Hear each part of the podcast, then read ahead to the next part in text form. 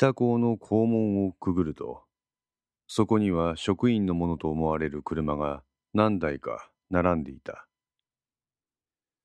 その中の一台の車を見て鍋島は動きを止めた。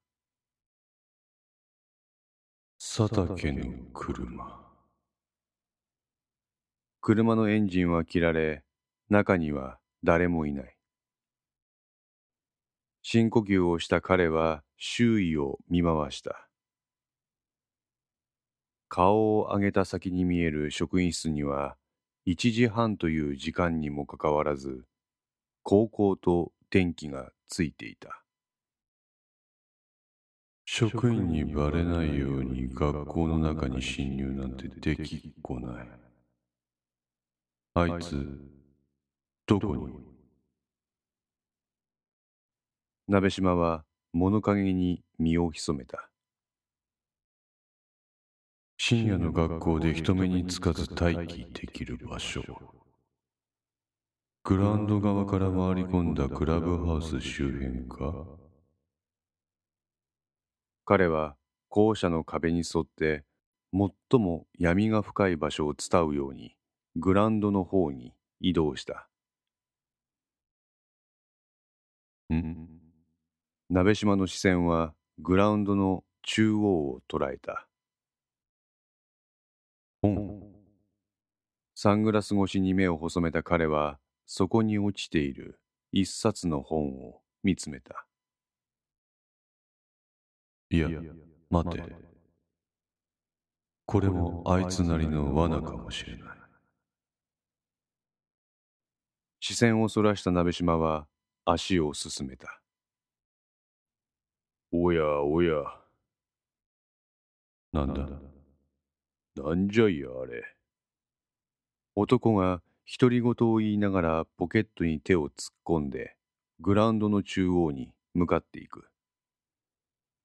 鍋島は動きを止めて闇と同化し男の背中を見つめた。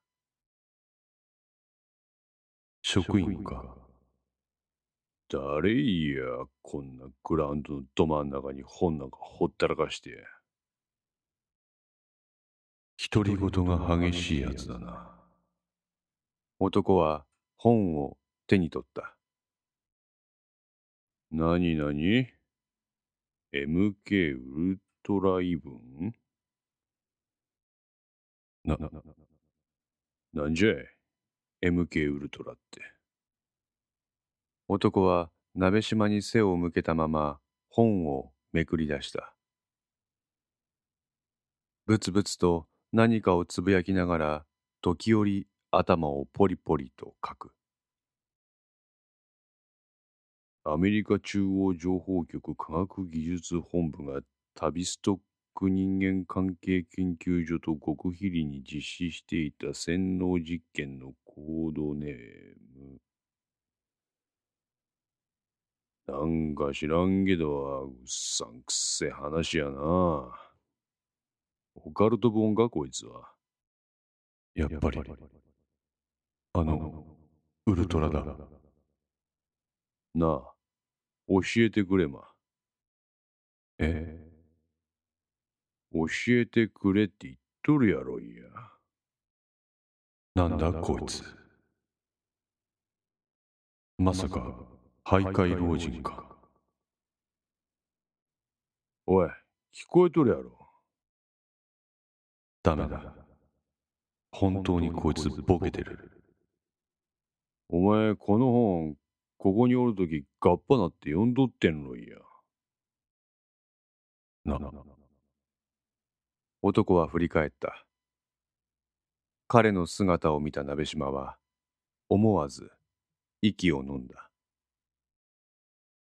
ふ、古田。出てこい、ま、鍋島。わしはここにおるぞ。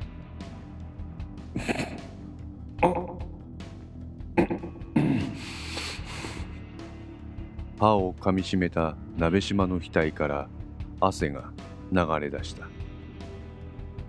ここに古田そうか。俺がここに来るだろうことを佐竹から聞いて野子山にあんな細工をしたのか。クソが。おい。出てこいわ鍋島。わしゃ逃げも隠れもせんぞ。こんなじじいにビビって何隠れとれんてやクソここでまた昔の記憶呼び起こしやがって。鍋島は頭を抱え出した。しかもしかもサングラスまでかけやがって。用意周到じゃねえか。あらあら。60過ぎのじじいとアラフォー男子。どう考えてもこっちの方が不利ねおめえは隠れてこそこそしかできんがかいや。バカ野郎その手に乗るかボケじじい。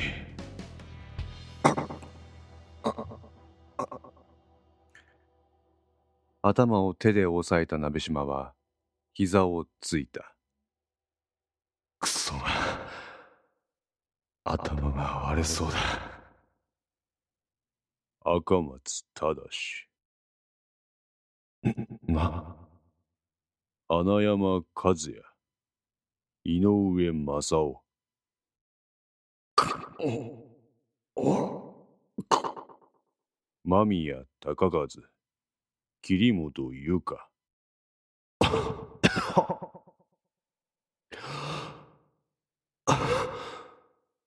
一式高則。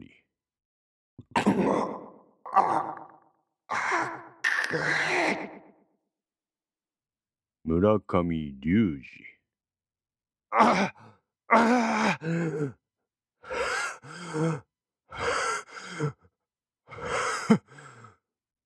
暗闇の中鍋島は方向した。そこか。うるさい。うるさいやと？ふざけたこと抜かすな鍋島。おめえがその手でこの世から葬り去った人間はまだまだおるわ。言うな。言う。やめろ。やめんわい。鍋島の言葉に耳を貸す様子は全くない。病院横領事件にまつわる関係者。長尾としたか小松金也。金沢銀行の守衛その他にも多数お前が辞めた人間は数えきれんわい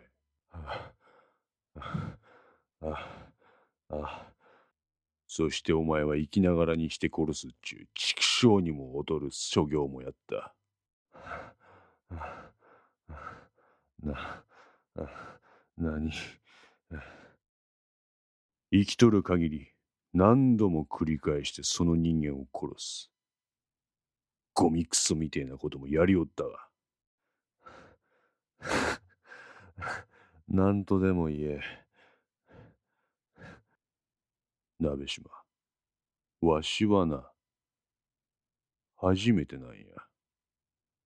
人をここまで憎たらしく思うんわ。あ？あ古田は鍋島の方に向かって歩き出した。ここまで人を憎んで、怒りに震えるようになったんは初めてなんや。ほう。人を殺すっちゅう気分はこういうもんかのう、鍋島。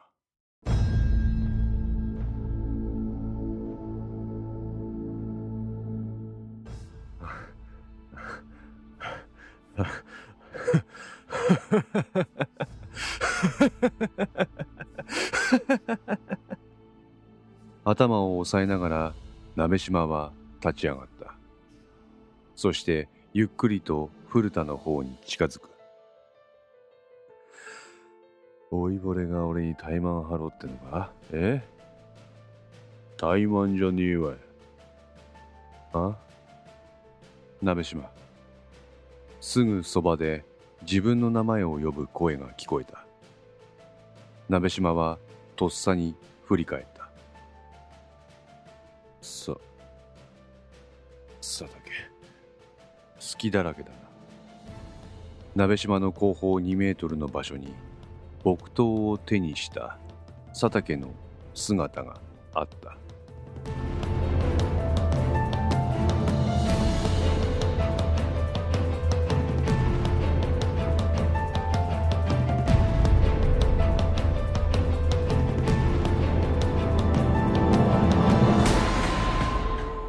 このンツいかがでしたでしょうか？